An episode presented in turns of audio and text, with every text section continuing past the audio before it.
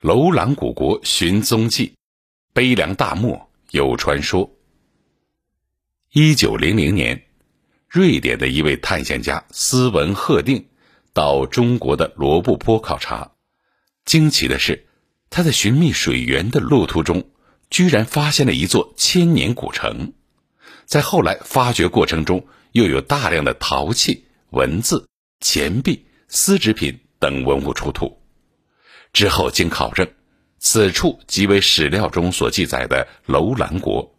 被发现时，它已深埋在沙漠之中一千五百余年。最早记载楼兰国的是《史记》，其后《汉书·匈奴列传》对楼兰国也有描述。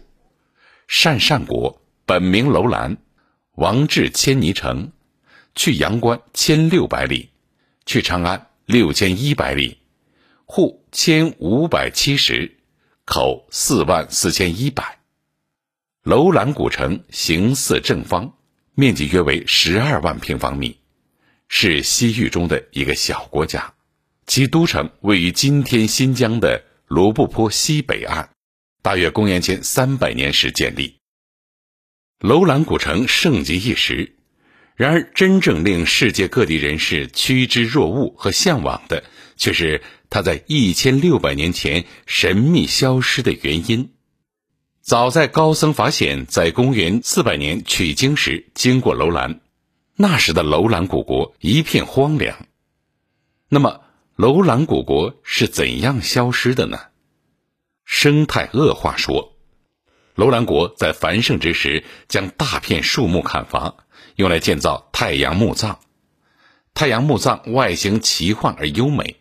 壮观而不失神秘，它是由层层原木相砌而成，整个形状呈现出放射的状态，由细而粗，排列有序，酷似太阳。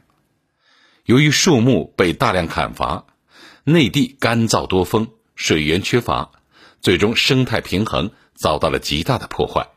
沙漠逼近，楼兰人为了逃荒，远离家乡。战争说。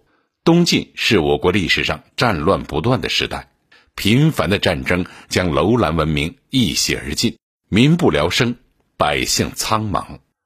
水源匮乏说，楼兰文明得益于塔里木河的流经，然而在东汉之后，由于河流中游的注滨河改道，楼兰国也因此丧失了主要的水源。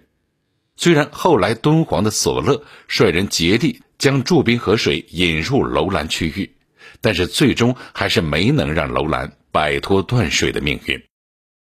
灾病说，在落后的生产力条件下，瘟疫的流行必然会将灾难殃及周边几乎所有成员。楼兰文明消失之因，至今众家争论不休。但是无论哪种说法，都认定楼兰古城。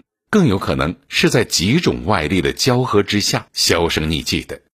另外，人类的急功近利、对利益的驱逐，也是导致楼兰消失的原因之一。